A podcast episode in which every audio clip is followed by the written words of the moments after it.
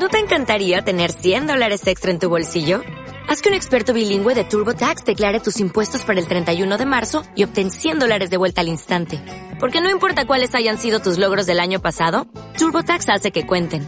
Obtén 100 dólares de vuelta y tus impuestos con 100% de precisión. Solo con Intuit TurboTax.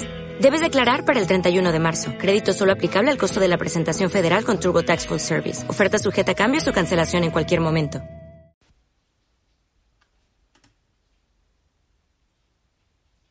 Esta conferencia comenzará a grabarse.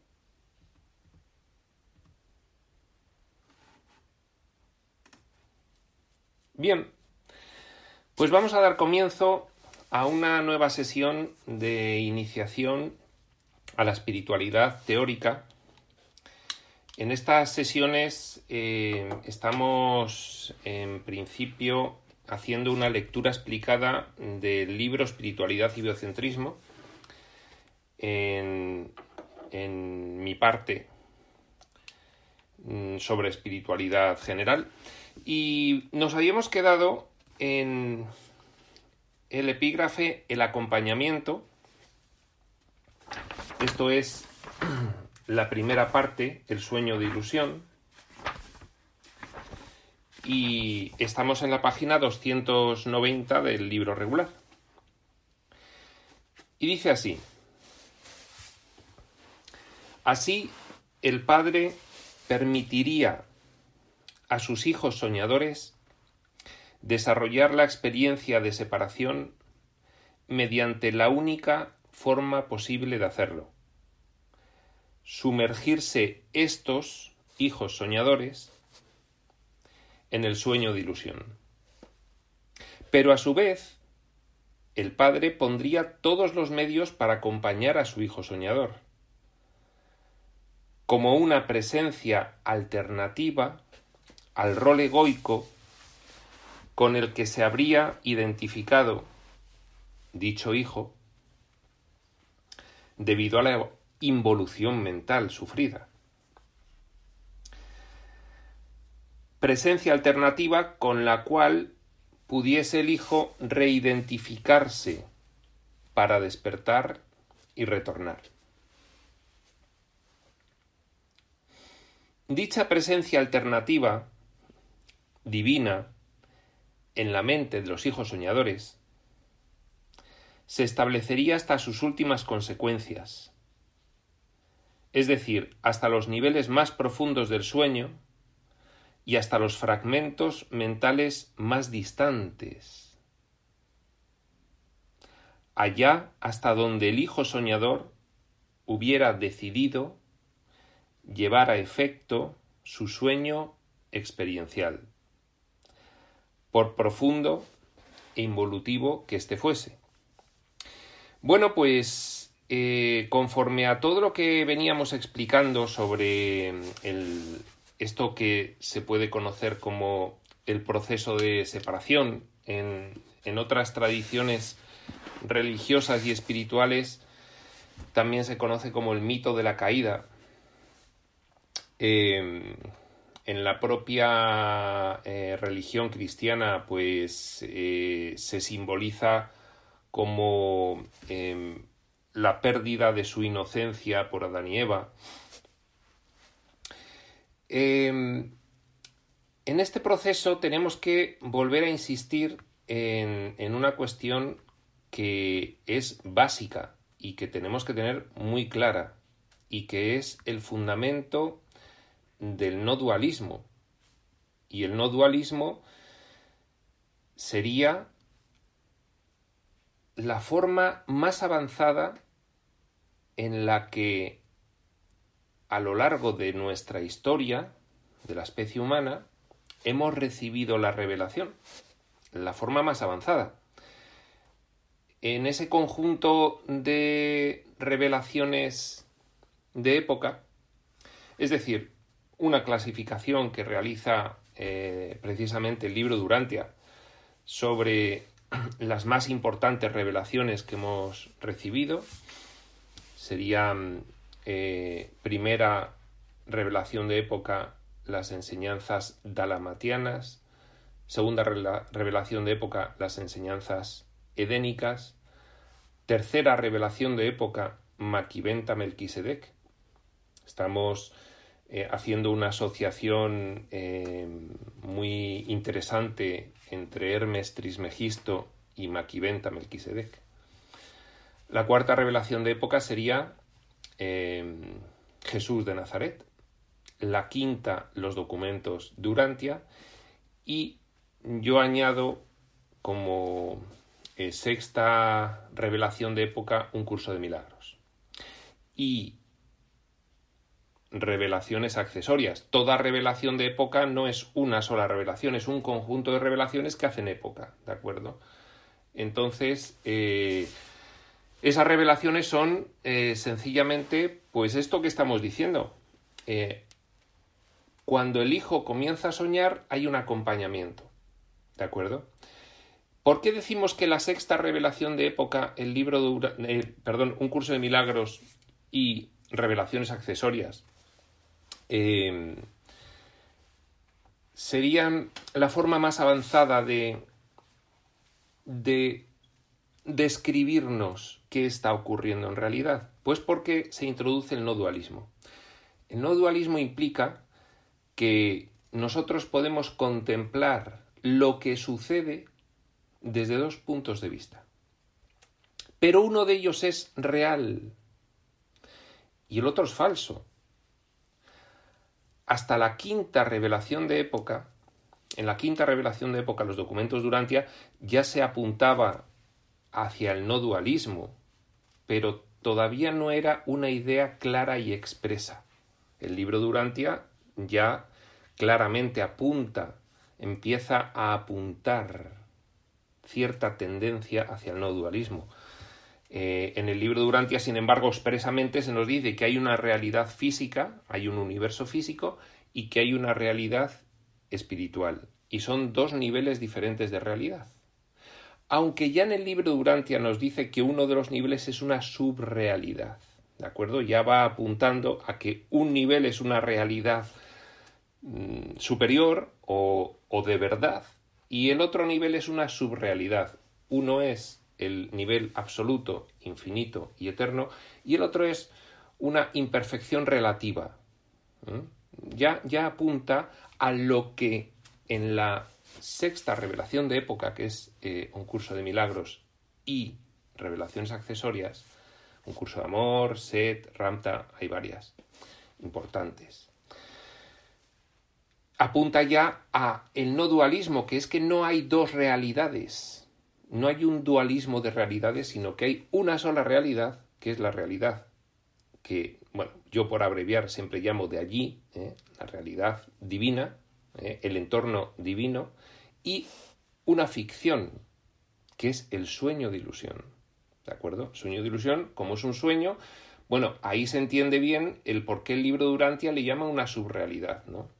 Es un sueño, pero no acaba de decir que es ficción el libro de Durantia un curso de milagros sí ya nos transmite claramente, mirad, eh, vuestra realidad es espiritual y estáis soñando con una subrealidad que tiene un diseño por niveles. Y uno de los niveles es el nivel físico material. Uno de los niveles nada más. Bien. Entonces, em, esto es interesante en este epígrafe el acompañamiento, porque debe quedar muy claro que en realidad el acompañamiento del padre al sueño del hijo es situando en esa gran mente única, existente, que es la mente del padre, de la cual los hijos participan, porque ahí no hay nada todavía físico, es todo espíritu, y el espíritu tiene como expresión creativa la mente. Entonces es una mente compartida. Entonces lo que ocurre es que una parte de los participantes de esa única mente decide cortar comunicación con todos los demás y soñar con un entorno aparte, diferente, separado, diferenciado. Y, por lo tanto, sigue habiendo una gran mente en la cual toda es compartida, salvo para algunos una división ficticia que han realizado de ella, de forma que ellos, los soñadores, pierden conexión con el resto de la mente y realizan un subconjunto de esa mente en el cual introducen contenidos ficticios. ¿De acuerdo? Ficticios porque no pueden ser reales. ¿Vale? Bien. Entonces, desde este punto de vista, el acompañamiento del padre al sueño de los hijos es precisamente situar el padre en la mente de los hijos siempre una alternativa a lo que los hijos deciden soñar. Los hijos deciden tener un contenido de sueño que debe ser ilusorio porque no puede ser real es vivir la independencia del creador. Eso no, no, puede hacerse real. Un pensamiento no se puede separar de la mente que lo piensa. Un hijo no puede separarse del padre.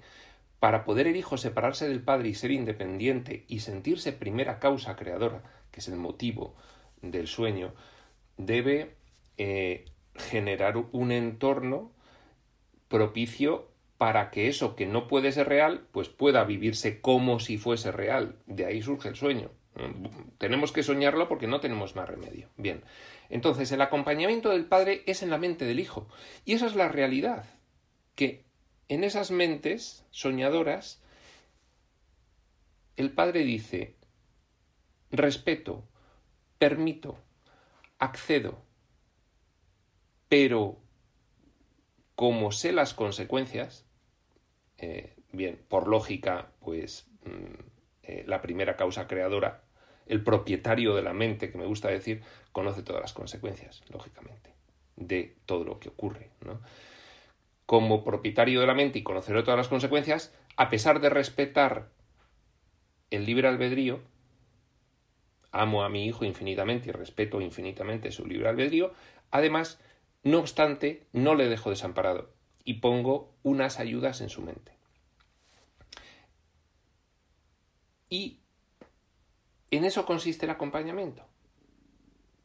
Otra cuestión diferente es que desde dentro del sueño, el soñador niveliza su mente, ya lo iremos viendo, y fragmenta partes de su mente y los asocia a personajes dentro de su propio sueño. Ahí hay varios soñadores que sueñan en conjunto y distribuyen fragmentos de su mente por niveles a vivir una, un argumento, un drama previamente establecido para cada caso. La mente de los soñadores es la mente del Padre, es una mente infinita, es una mente todopudiente, todopotente. Puede simultáneamente eh, tener una infinidad de experiencias y puede programarlas conjuntamente y lo hace desde fuera del espacio-tiempo. Precisamente el espacio-tiempo es uno de los elementos del diseño del hijo soñador.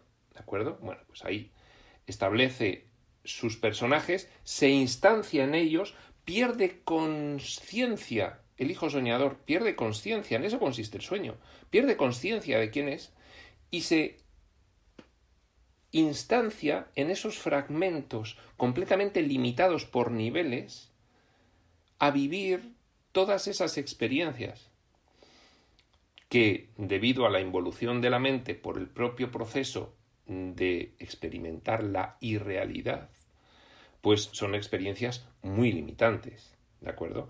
Entonces, desde dentro del sueño, las ayudas se perciben como que llega una persona y da una información, llega una persona física y da una información, ¿eh? Por ejemplo, ahí tenemos eh, muchos ejemplos. En cada revelación de época, pues hay personas que llegan adentro del escenario del sueño y, interactúan con nosotros y nos dan una información. ¿no? Jesús, pues, eh, fue concretamente una de ellas, que es el caso que, más conocemos. También, pues, pues, a través de canalizaciones, por libros, en fin, otro tipo de formas de revelar, pues intuiciones, en fin, hay muchas formas en las que desde dentro del sueño se vive como que desde fuera llega una información.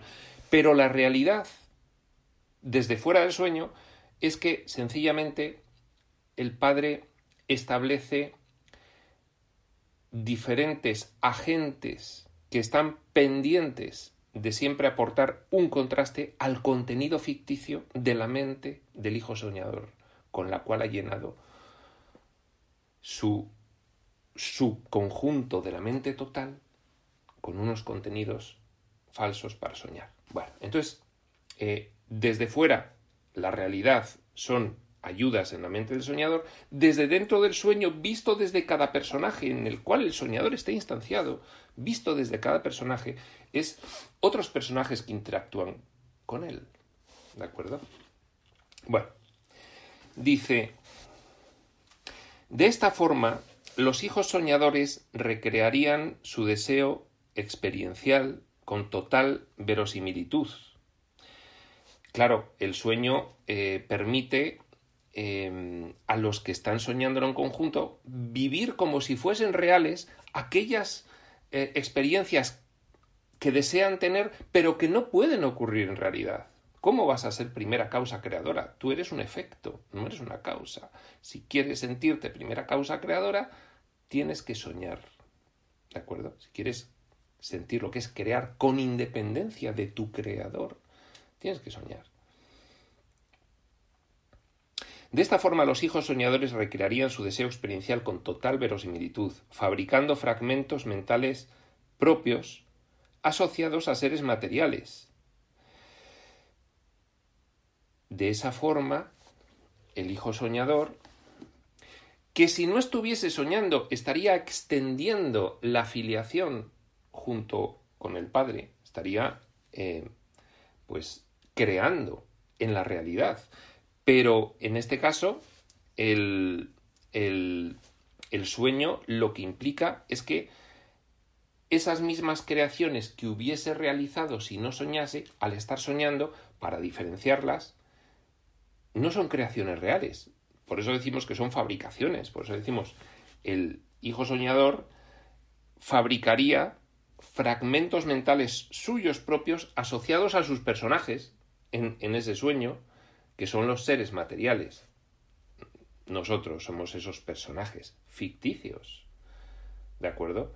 Solo existentes en la mente del soñador, de los soñadores en conjunto. Fabricando fragmentos mentales propios asociados a seres materiales, de esa forma, además, consigue ser primera causa creadora. ¿eh? Yo creo con independencia de mi creador. No tengo nada que ver con él. Claro, eh, en realidad es un sueño. No estoy creando. Estoy eh, generando personajes en, en mi mente. No nuevos entes individuales. ¿De acuerdo?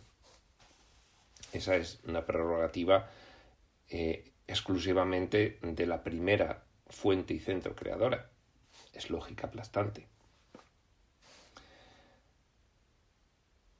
Fabricando fragmentos mentales propios asociados a seres materiales que nacen y mueren, nacen y mueren. Esto ya eh, forma parte de ese diseño absolutamente opuesto a la realidad. Eh, ya hemos visto cómo hubo una involución mental y de esa involución mental pues mm, devino una tremenda confusión, una locura. Y entonces, en esa locura, eh, ya vimos cómo el hijo experimentó una serie de creencias que la separación fue real desde dentro del sueño y unos sentimientos consiguientes. Me he separado, he hecho el mal, me siento culpable, no soporto la culpa, la proyecto, la proyecto fuera fuera donde es la otra parte de la mente, a la cual le veo culpable, mala, capaz de hacerme daño, siento miedo. Ahí comienza mi involución mental y, por lo tanto, genera mi vergüenza, ira, rabia, deseo de llevar a efecto ese deseo de ser primera causa creadora. Pero enloquecido. Los opuestos, pues, es generar em, un mundo opuesto, opuesto al tuyo natural. En el tuyo natural hay inmortalidad, hay eternidad, existencialidad, sin principio ni fin. Eso es lo que eres tú. Lo que generas opuesto a ello es un mundo de criaturas que nacen y mueren.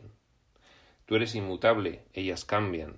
Tú eres invulnerable, ellas son débiles y susceptibles de daño. Esa es la involución.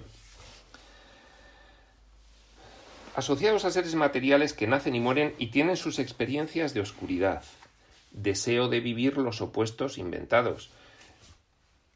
Allí, en la realidad, pues, ¿cómo es Dios? Ya lo describimos en los primeros epígrafes. ¿Cómo es esa primera causa creadora? Plena, abundante, ilimitada, infinita. Los opuestos inventados en el sueño, escasez, sufrimiento, angustia, pérdida, abandono, odio, ataque, etc. En un escenario, además, apto para apoyar la idea de los opuestos. Un escenario de espacio-tiempo, materia y forma. El paradigma divino, el entorno divino, es informe, es espíritu y mente. Lo contrario, espacio-tiempo, materia y forma, perfectamente adecuado para recrear ese deseo de vivir los opuestos del hijo soñador una vez enloquecido, por el mero hecho de haber intentado hacer realidad lo que no podía ser. Pero estando, lo entrecomillo, estando, lo entrecomillo, porque estando ya es desde dentro del sueño, desde fuera del sueño, siendo, desde fuera del sueño se dice siendo. Y desde dentro del sueño se dice estando. En todo momento acompañados para emprender el camino de evolución, contrario al de involución. Claro, una vez que el Padre, eh, la primera causa, Dios, es completamente conocedor de lo que implica soñar con la irrealidad, pues pone em, a disposición del hijo los medios para, si quiere, poder siempre tener el contraste suficiente para salir de la locura, recordar, recordar quién es realmente y retornar al paradigma divino, despertar, dejar de soñar. Pero estando en todo momento acompañados para emprender el camino de evolución, contrario al de involución, es decir, a través de procesos inversos, desfragmentación, desnivelización y finalmente reexistencialización. Reexistencialización significa, oye, deja de eh, instanciarte, hijo mío, en tu sueño, en personajes que nacen y mueren, dependientes del tiempo, y vuelve a tu conciencia de ser un ser inmortal y eterno reexistencialízate. Y finalmente reexistencialización cuando, por ese proceso de decisión de retorno, recuperas en completa conciencia, conciencia, de su verdadera y original naturaleza. Bien. El actor conjunto, vimos eh, su función y quién es en la pasada sesión, el actor conjunto, eh, esa manifestación del yo soy primigenio, esa manifestación del Padre Universal, que va a actuar dentro del sueño, facilitando los esquemas mentales para que el hijo pueda disponer de ese gran escenario, que los personajes lo van a vivir como espacio-temporal y materio-formal. El universo físico, el actor conjunto, colabora completamente para que esa experiencia pueda hacerse realidad. Es decir, el sueño del hijo soñador al personaje le parece muy real, a los personajes que sitúa a soñar dentro les parece muy real. De hecho, tanto como a nosotros nos parece este mundo real porque somos esos personajes. ¿De acuerdo? Nos parece muy real. El hijo soñador, instanciado en cada uno de sus fragmentos, en cada uno de nosotros, consigue esa verosimilitud. Consigue que parezca real el sueño. Es un diseño sofisticadísimo, encantador, maravilloso y consigue su propósito el soñador. El actor conjunto, sostenedor del escenario del universo material y coordinador de las ayudas de las deidades existenciales, coordinador de las ayudas que establece el Padre, que en realidad pone a ayudar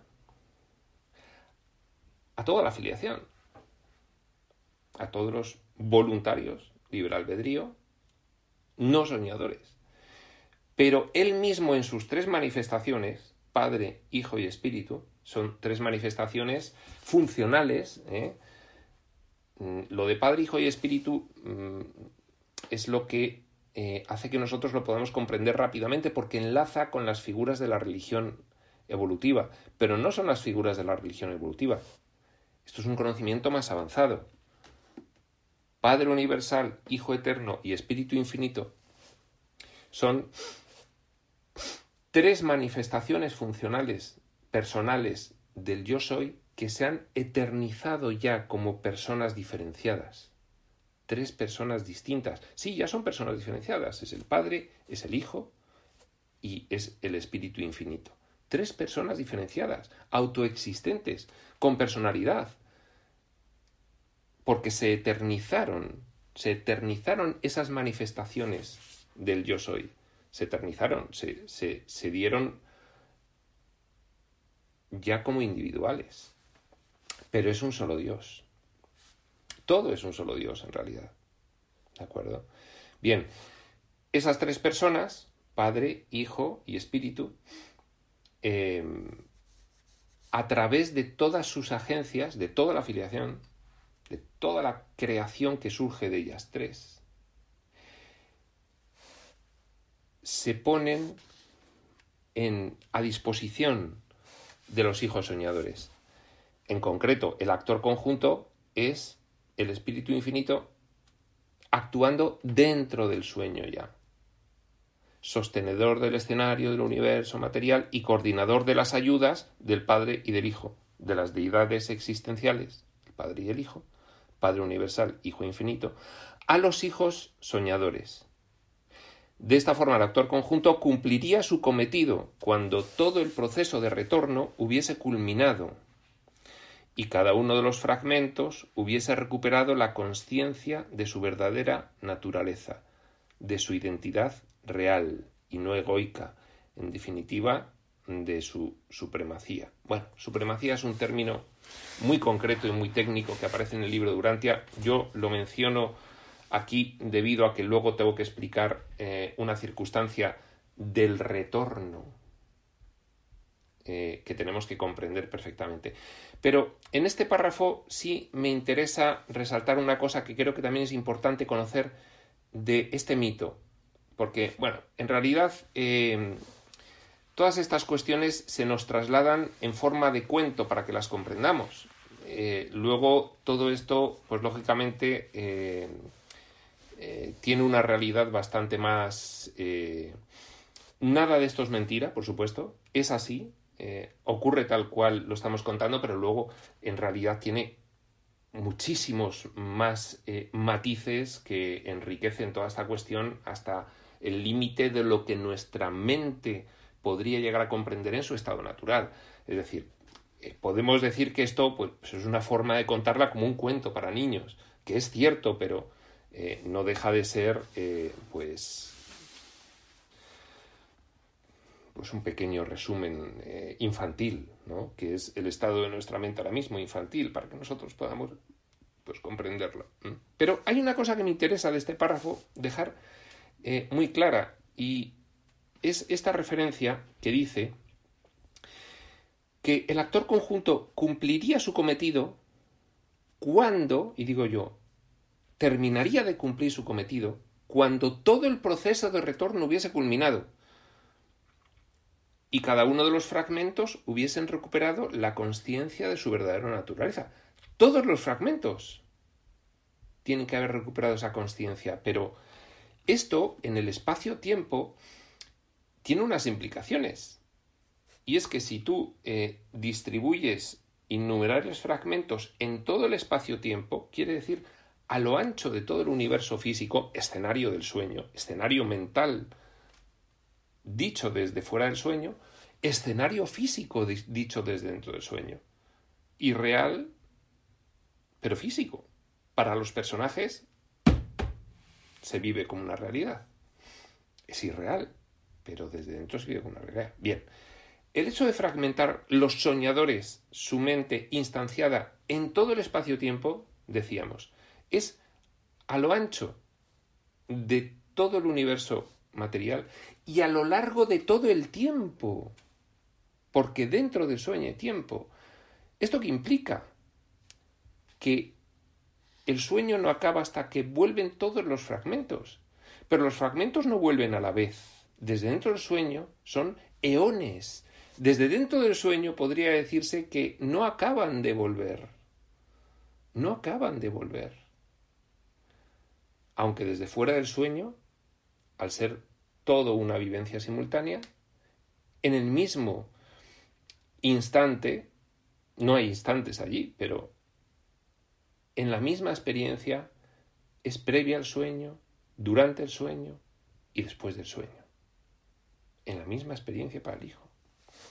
Esto para nosotros es incomprensible, pero hay que recalcar que desde dentro y esto tiene unas implicaciones para los que estamos dentro del sueño, para nosotros, los fragmentos, tiene unas implicaciones. Y es que el sueño no acaba para nadie hasta que todos estén en condiciones de regresar. No acaba para nadie. Con lo cual, eh, una vez que algunos ya eh, individualmente ya explicaremos que estos fragmentos eh, son convalidados por el Padre para poder ser hijos de pleno derecho, como si hubiesen sido creados por hijos no soñadores. Tienen la oportunidad de convalidarse, con individualidad. Nosotros como soñadores somos ahora mismo ficticios. Somos una proyección instanciada en innumerables fragmentos de la mente de cada uno de los soñadores. Pero el Padre no abandona a ni siquiera una fabricación ficticia de su hijo soñador, tampoco lo abandona. Y le permite convalidarse como si hubiese sido creado en la realidad, con lo cual cada uno de los fragmentos puede decidir, siempre opera el libre albedrío, recordar quién es y ser convalidado y adquirir realidad. Pero una vez que lo hace, no puede pasar al entorno divino, dado que es un fragmento que necesita del resto de los fragmentos para que acabe ese sueño. Mientras el soñador estará soñando. Y entonces lo que hace ese fragmento es que una vez que ha alcanzado la posibilidad ya de despertar, tiene que esperar al resto de los fragmentos. Y mientras espera, pues está en misión de ayuda. De esos, conocemos al menos a dos. A Set y a Ramta. Y por supuesto hay mm, bastantes más en las tradiciones espirituales, incluso, bueno, pues esotéricas y, y ocultistas, se nos habla de maestros ascendidos, ¿no? Eh, estos dos los digo porque, bueno, pues nos han eh, trasladado una ayuda inestimable con esas canalizaciones que estamos estudiando en otras sesiones, pero eh, son de estos que llegaron y ahora pues tienen que esperar a los demás y qué mejor manera de esperar a los demás que ayudándoles a que, a que lleguen también. Bueno, Bien, pues eh, hemos acabado el epígrafe del acompañamiento. ¿eh? El acompañamiento, entonces, es un acompañamiento en la mente, en realidad, visto desde fuera del sueño, es un acompañamiento en la mente del hijo, en la mente del soñador. Desde dentro del sueño son ayudas en las mentes de los fragmentos, pero también ayudas que a los fragmentos se les representan como otros personajes con los cuales pueden interactuar. Físicos, información que llega canalizada a través de algunos personajes y que adquiere el símbolo del libro. Y también diversas ayudas en la mente de cada uno de los personajes, que sigue siendo la mente del hijo soñador, aunque fragmentada e instanciada y nivelizada, pero sigue siendo la mente del soñador. Bueno, se puede ver desde dos puntos de vista. Siempre en la espiritualidad avanzada, profunda, tenemos que tener en cuenta al menos estos dos importantísimos niveles de descripción de lo que ocurre. El nivel de la realidad del entorno divino y el nivel de la subrealidad del sueño. Luego, dentro de cada una de ellas hay 70 veces 7 niveles. 70 veces 7 literal, además. 70 veces 7. Pero eh, tenemos que empezar a distinguir desde qué nivel estamos explicando las cuestiones, porque no hay información contradictoria en la espiritualidad profunda. Hay sencillamente niveles de descripción y debemos evitar incurrir en la confusión de niveles. Y para eso pues tenemos que tener muy claro lo que implica describir lo que ocurre desde cada uno de esos niveles. Bueno, y seguimos con el epígrafe siguiente, después del acompañamiento, la personalización. Y dice así, además de dicha colaboración de la deidad, Padre, Hijo, Padre Universal, Hijo Eterno y Espíritu Infinito. No confundamos al Hijo Eterno con eh, el Hijo único de Dios de la religión cristiana, que sería Jesús de Nazaret. No. Eh, el Hijo Eterno es precisamente el antecedente de toda esa orden de hijos de Dios, que no son la única orden de filiación a nosotros se nos describen como hijos de Dios porque, bueno, mm, como tenemos la tradición que, hemos tenido en la religión evolutiva cristiana, lo vamos a entender mejor. Eh, la filiación son innumerables tipos de órdenes de seres. Y uno de esos tipos le llama la espiritualidad al hacernos revelación de ello. Los hijos de Dios para que nosotros pues, entendamos eh, mejor eh, y nos sentamos identificados con esos hijos de Dios, que es lo que quiere también la espiritualidad profunda que descubramos que somos, ¿no? Eh, efectos directos de esa primera causa creadora. Bien. lógicamente, estábamos explicando que Padre Universal, Hijo Eterno y Espíritu Infinito son deidades existenciales, en el sentido de que son manifestaciones de la primera causa creadora que se han personalizado y se han eternizado. A partir de esas tres personas distintas y un solo Dios verdadero, esta frase de la Trinidad de la religión es perfectamente aplicable. ¿eh? A partir de ahí viene toda la filiación. Jesús sería un hijo no soñador. ¿De acuerdo? Y nosotros seríamos hijos del mismo rango, pero soñadores. Que ahora mismo estamos instanciados en innumerables fragmentos dentro de nuestro propio sueño. Pero tenemos que comprender con un grado más de avance, de profundidad, sobre lo que de siempre hemos recibido de la religión, del, Dios Padre, eh, Jesús su Hijo único. No, Jesús sería nieto. ¿eh? Nieto, para entendernos, ¿eh? sería eh, causa mm, indirecta. Es una creación conjunta del Padre Universal y del Hijo Eterno, que son los que generan toda la orden de filiación de los que conocemos como hijos de Dios. ¿De acuerdo? Unos luego soñaron y otros no. Bien. Además de dicha colaboración de la deidad, Padre, Hijo y Espíritu, tal como lo hemos explicado, en el sueño de ilusión de los hijos soñadores, el amor infinito, que sería el principal motivo de dicha colaboración, es decir, eh, lógicamente, unos hijos eh, quieren soñar, que esos hijos en realidad, para que ordenemos la cuestión, son los nietos, ¿no? Son los nietos. Unos quieren soñar y Padre, Hijo y Espíritu conceden perfectamente. ¿Por qué? Mm, porque respetan el libre albedrío. ¿Por qué? Porque eh, aman eh, infinitamente a esa orden de filiación. ¿Por qué la aman infinitamente? Porque el entorno divino es eso y se manifiesta así. Es eso que nosotros aquí le, le definimos como amor infinito de una forma muy imperfecta, porque para nosotros ese término amor infinito pues nos puede dar una idea lo más aproximada posible de cuál es la naturaleza y atributos de personalidad del el Padre Universal. Pero antes de denominarlo nosotros así, el Padre Universal ya era de siempre así.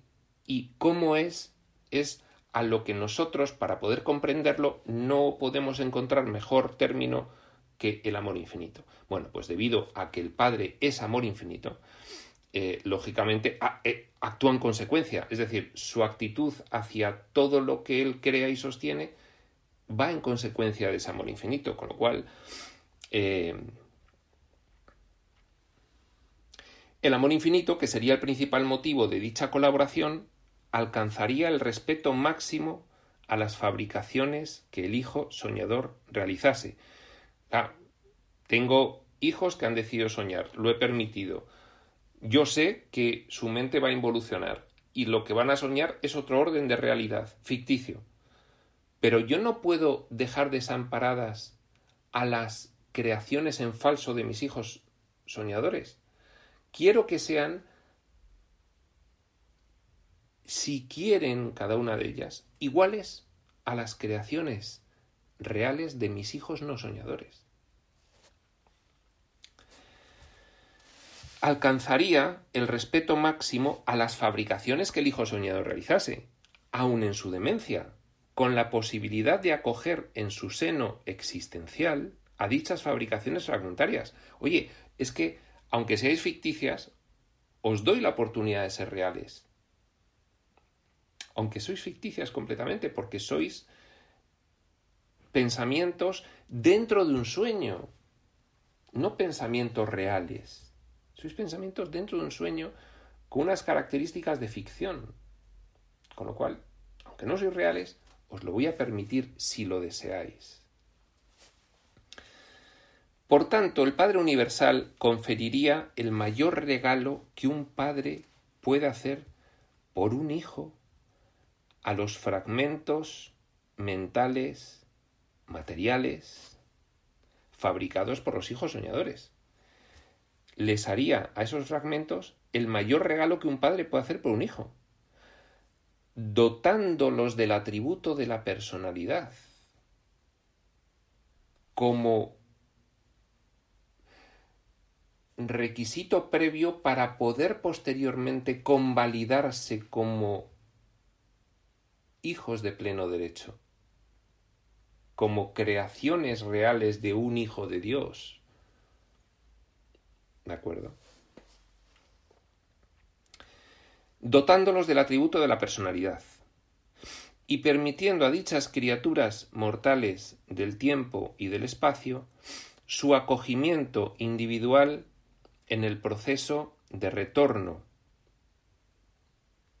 permitiendo a esas criaturas mortales del tiempo y del espacio esos fragmentos en los que el soñador se ha instanciado falsamente, permitiéndoles su acogimiento individual. ¿Por qué un acogimiento individual? Porque fijaos, imaginaos que los soñadores, pues los que sean, no sabemos el número de soñadores, imaginaos que son 300.000, por poner alguna cifra. Eh, esos 300.000 cada uno está fragmentado en innumerables fragmentos prácticamente infinitos en todo el espacio-tiempo, ¿no? ¿Eh? Cada, cada brizna de hierba, ¿eh? cada brizna de hierba ¿eh? sería un fragmento, cada célula sería un fragmento, más luego muy diferentes tipos de personajes, como algunos compuestos por muchas células, por ejemplo. Bueno. entonces, em, imaginaos, a ver si recupero el hilo porque se me acaba de ir la idea. Sí, sí, sí. Imaginaos que el soñador despierta. El soñador despierta es sencillamente que se desfragmenta, se desniveliza y vuelve a tomar conciencia de quién es. Ya está. Bueno, pues lo que estamos diciendo aquí es que el padre va más allá. Y el padre dice, no, no, no, no, no, no. Es que el soñador despierta, recupera la conciencia de hijo de Dios, pero cada uno de los fragmentos en los que se ha instanciado individualmente, yo les doy realidad, yo el Padre les permito ser personas individuales. Recordemos que las personas, aquí pensamos que solo son físicas, ¿no? Las personas son todos aquellos seres eh, que tienen personalidad, es decir, que son eh, conscientes de sí mismos y de su conciencia, es decir, autorreferentes, que tienen conciencia moral y que tienen capacidad de reconocer a otras personalidades y relacionarse con ellas. Eso es un ser personal. Bueno, pues el Padre convierte a los fragmentos del soñador en seres personales. Claro, solo convierte a los que tienen un, mínimo de inteligencia desarrollada, aún dentro del sueño. En este caso, bueno, pues la especie humana, en este punto del escenario. De ahí para abajo hay capacidad potencial de personalidad, pero todavía no hay un nivel intelectual suficiente como para poder tener autorreferencia y conciencia moral y reconocimiento de otras personalidades y capacidad de relación con ellas, que son los atributos de la personalidad. Todavía no lo hay, pero bueno. El caso es que el padre dice, no, no, no, no. Cuando el soñador despierte, se desfragmente, se desnivelice, desnivelice y recupere conciencia de quién es, todas sus fragmentaciones, individualmente antes yo les he permitido convertirse en hijos, serían bisnietos, ¿no? ¿Eh? Bisnietos, en hijos de mi soñador, como si no hubiese estado soñando.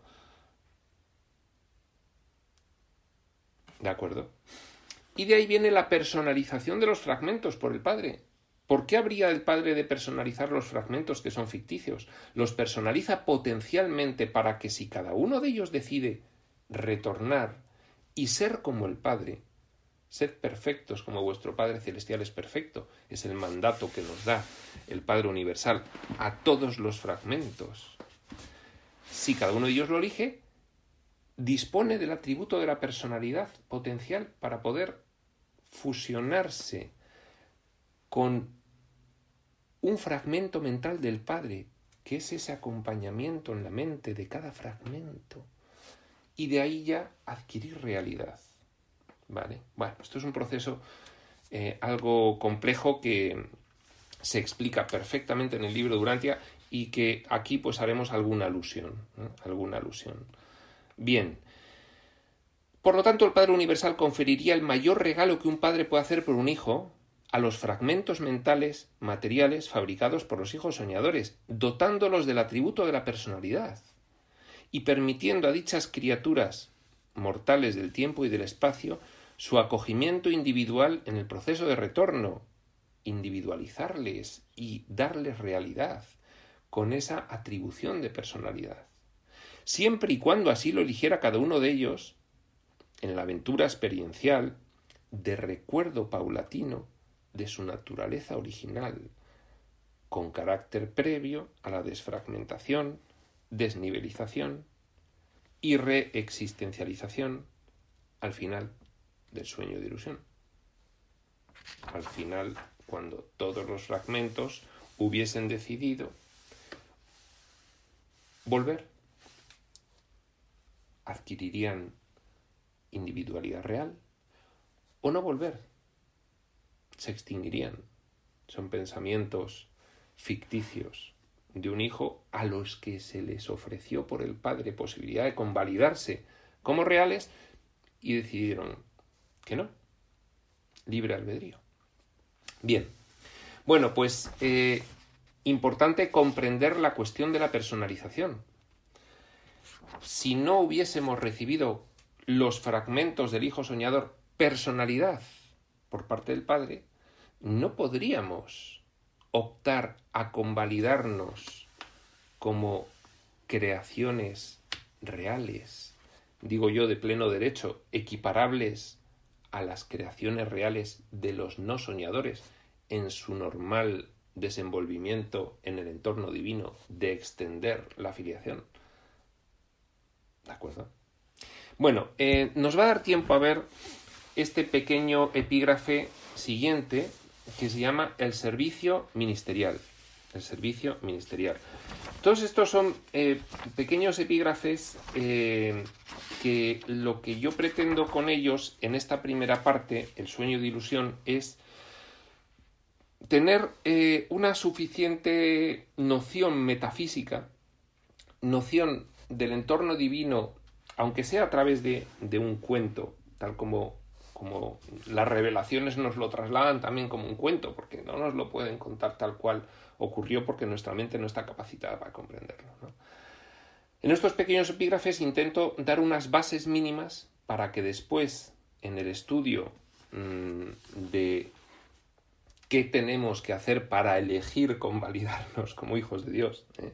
para que después siempre podamos tener todo esto presente. Es importante tener toda esta cuestión presente. Yo le llamo a toda esta cuestión el anclaje metafísico.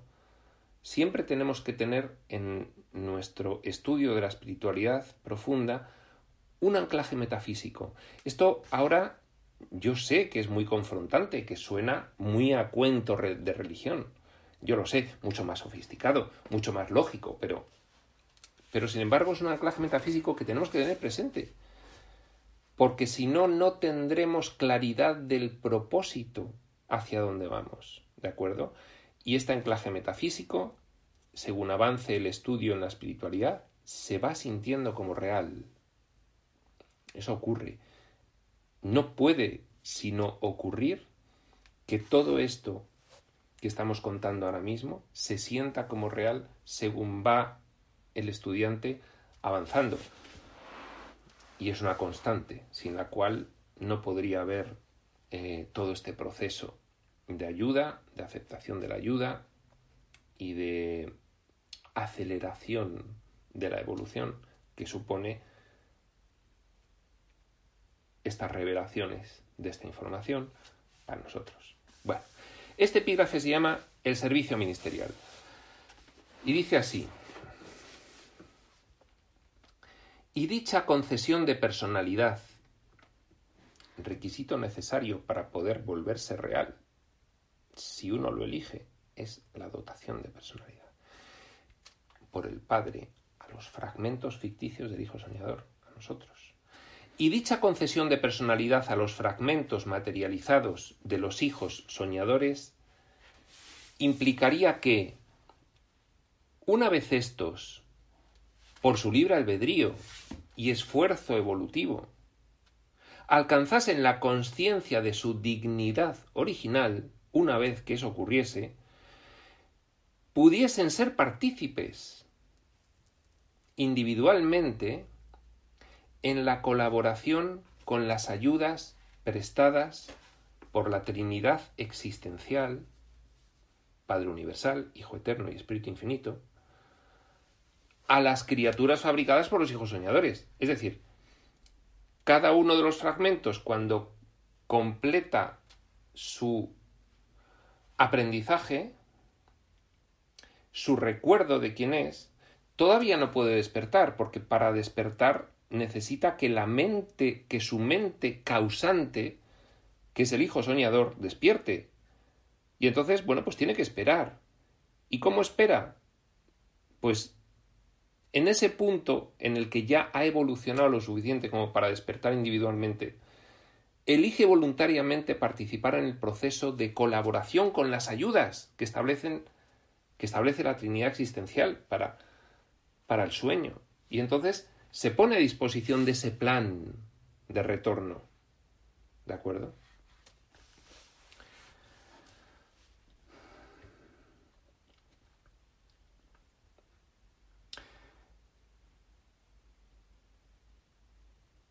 pudiesen ser partícipes individualmente en la colaboración con las ayudas prestadas por la Trinidad a otras criaturas fabricadas por los hijos soñadores, en una actividad sublime de servicio y ministerio personal. Ministerios ayuda. Esto es lo que hacen Set y Ranta, por ejemplo, entre otros, innumerables. Esto es lo que hacen. Una actividad sublime de servicio y ministerio personal, realizando así el camino colectivo hacia la supremacía. La supremacía es un término, vamos ya a empezar a introducirlo porque es la segunda vez que aparece en este texto, es un término del libro de Urantia en el que describe el resultado final de la desfragmentación. El hijo soñador está, ha fragmentado su mente y la ha nivelizado, la ha limitado. Imaginaos que son siete niveles, por poner un número. Imaginaos que son siete niveles. Bueno, pues eh, el último nivel podría ser el, físico material, ¿no? Y aquí estamos, pues, todos los personajes en, este nivel del diseño físico material. Bien. Pues cuando en el hipotético momento del sueño, en el hipotético momento en el que todos los fragmentos de todos los soñadores se hubiesen evolucionado y se hubiesen desfragmentado y desnivelizado, antes de despertar, esa reunificación, a esa reunificación se le llamaría el Ser Supremo. ¿Por qué es el Ser Supremo? Porque dentro del sueño es justo antes de despertar, es la máxima evolución que se puede tener aún dentro del sueño la evolución suprema que se puede tener. Ahí se ha corregido la involución mental. En palabras de un curso de milagros, se ha corregido la percepción, el error perceptual. Y se han adquirido atributos de divinidad suficientes como para ya en conjunto despertar. Bueno, pues ese nivel previo reunificados todos los fragmentos, desnivelizada la mente, eh, es algo más complejo, pero vamos a introducirlo de esta forma, se le llamaría el Ser Supremo. El Ser Supremo en el proceso de despertar tendría que pasar luego por otros, otros, otros tramos finales del sueño, ¿eh? tramos finales del sueño, pero, pero eh, digamos, hay un gran nivel evolutivo dentro del sueño, un gran nivel afectado por el espacio y el tiempo, en el que la resultante de la evolución de todos los fragmentos se le llamaría el Ser Supremo. Por eso decíamos aquí que realizando así el camino colectivo de todos los fragmentos hacia la supremacía, es decir, los que primero llegan se ponen a ayudar a los demás para conseguir que todos a la vez evolucionen hasta el nivel de la supremacía del Ser Supremo. Este nivel es previo a la reexistencialización de los hijos soñadores y de sus fabricaciones, es decir, al despertar definitivo. Eh, no digo aquí que quedan todavía otras fases, eh, eh, pues por anecdóticamente mm, describirlas, queda la fase absonita y la preabsoluta. Eso es una cuestión del libro de Durantia. Pero eh, lo importante es que, eh, como los fragmentos están distribuidos en el espacio-tiempo, es decir, como dentro del sueño hay afección del tiempo, algunos dentro del sueño llegan primero. Llegan primero. Tienen que esperar a los demás. ¿Y qué hacen para esperar a los demás? Se ponen a disposición de las ayudas exteriores y bajan otra vez a ayudar. Y bajan otra vez a los niveles inferiores a ayudar. Y esto es, y bueno, pues eh, nada más, hemos visto el acompañamiento de la Trinidad la triple manifestación del yo soy,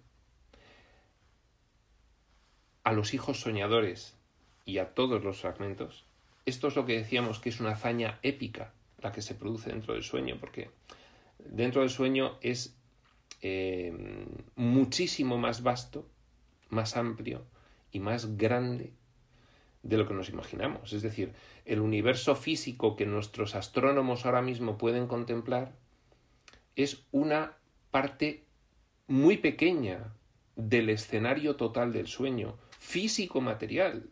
Luego tenemos otros escenarios en otros niveles que conviven en ese espacio, pero no son físico-materiales. ¿De acuerdo?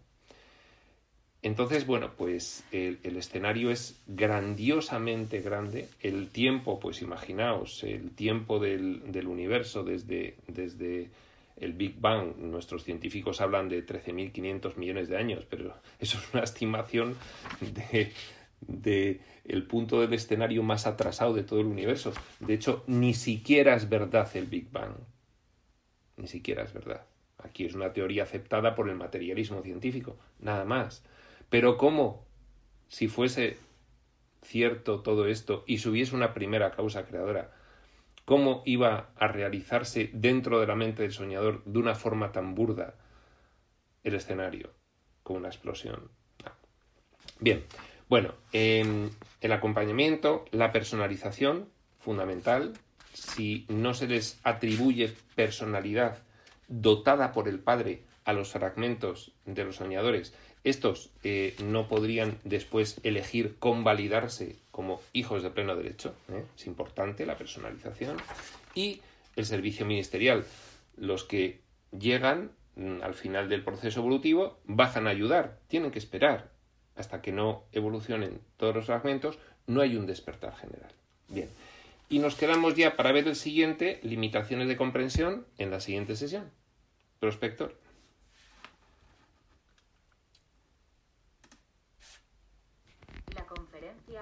se está grabando.